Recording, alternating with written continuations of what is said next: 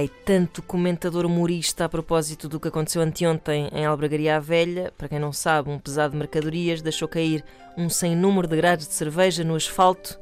As imagens são impressionantes. Eu, olha, pessoas sensíveis não vejam, porque é um grande desperdício de cerveja. Comentário de Marco Rodrigues. Oremos, irmãos, pela alma destas pobres cervejas que não tiveram oportunidade de virar urina.